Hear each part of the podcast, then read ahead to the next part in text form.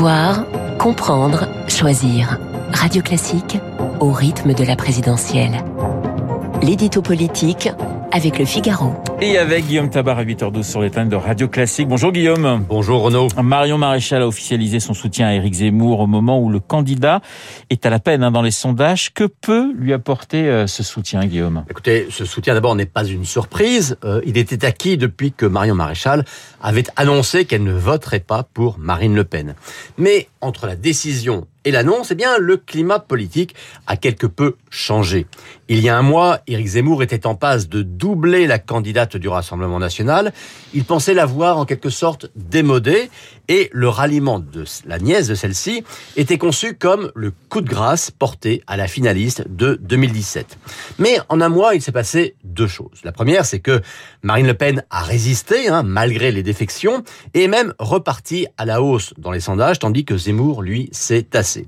Et puis l'autre événement, c'est bien sûr la guerre en Ukraine et plus que Marine Le Pen, plus que Jean-Luc Mélenchon, Éric Zemmour paye dans l'opinion d'avoir longtemps affiché sa bienveillance envers la Russie de Poutine.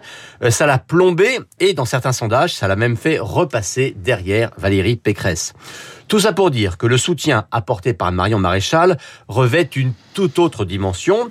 Ce n'est plus le couronnement d'une marche triomphale, c'est une opération devenue nécessaire pour renverser une tendance devenue défavorable à Éric Zemmour. Alors ce soutien peut-il euh, produire l'effet recherché, Guillaume? Ah, Écoutez, de manière générale, il faut toujours être très prudent euh, sur l'impact électoral d'un ralliement, euh, surtout dans une présidentielle car ce qui provoque la décision ou le refus de voter pour un candidat, c'est sa personnalité, c'est son discours, son charisme, et non pas la somme de soutien individuel.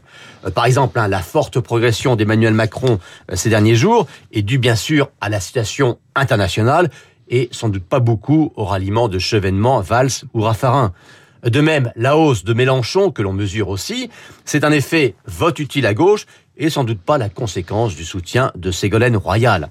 Et c'est vrai plus encore pour Éric Zemmour, car le phénomène hein, qu'il a su créer doit tout à sa capacité à transgresser, à déranger le paysage et bien peu à l'arrivée de Guillaume Pelletier, Jérôme Rivière ou Nicolas B.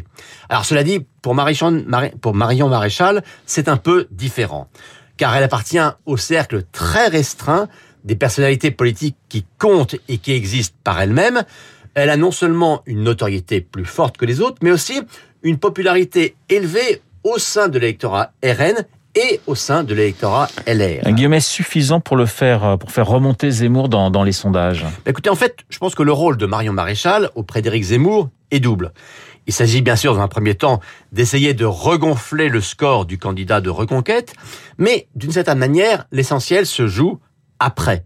Euh, leur objectif commun, c'est la recomposition de la droite euh, qui pourrait être provoquée par une réélection d'Emmanuel Macron. C'est ce qu'ils appellent l'union des droites et c'est leur projet commun.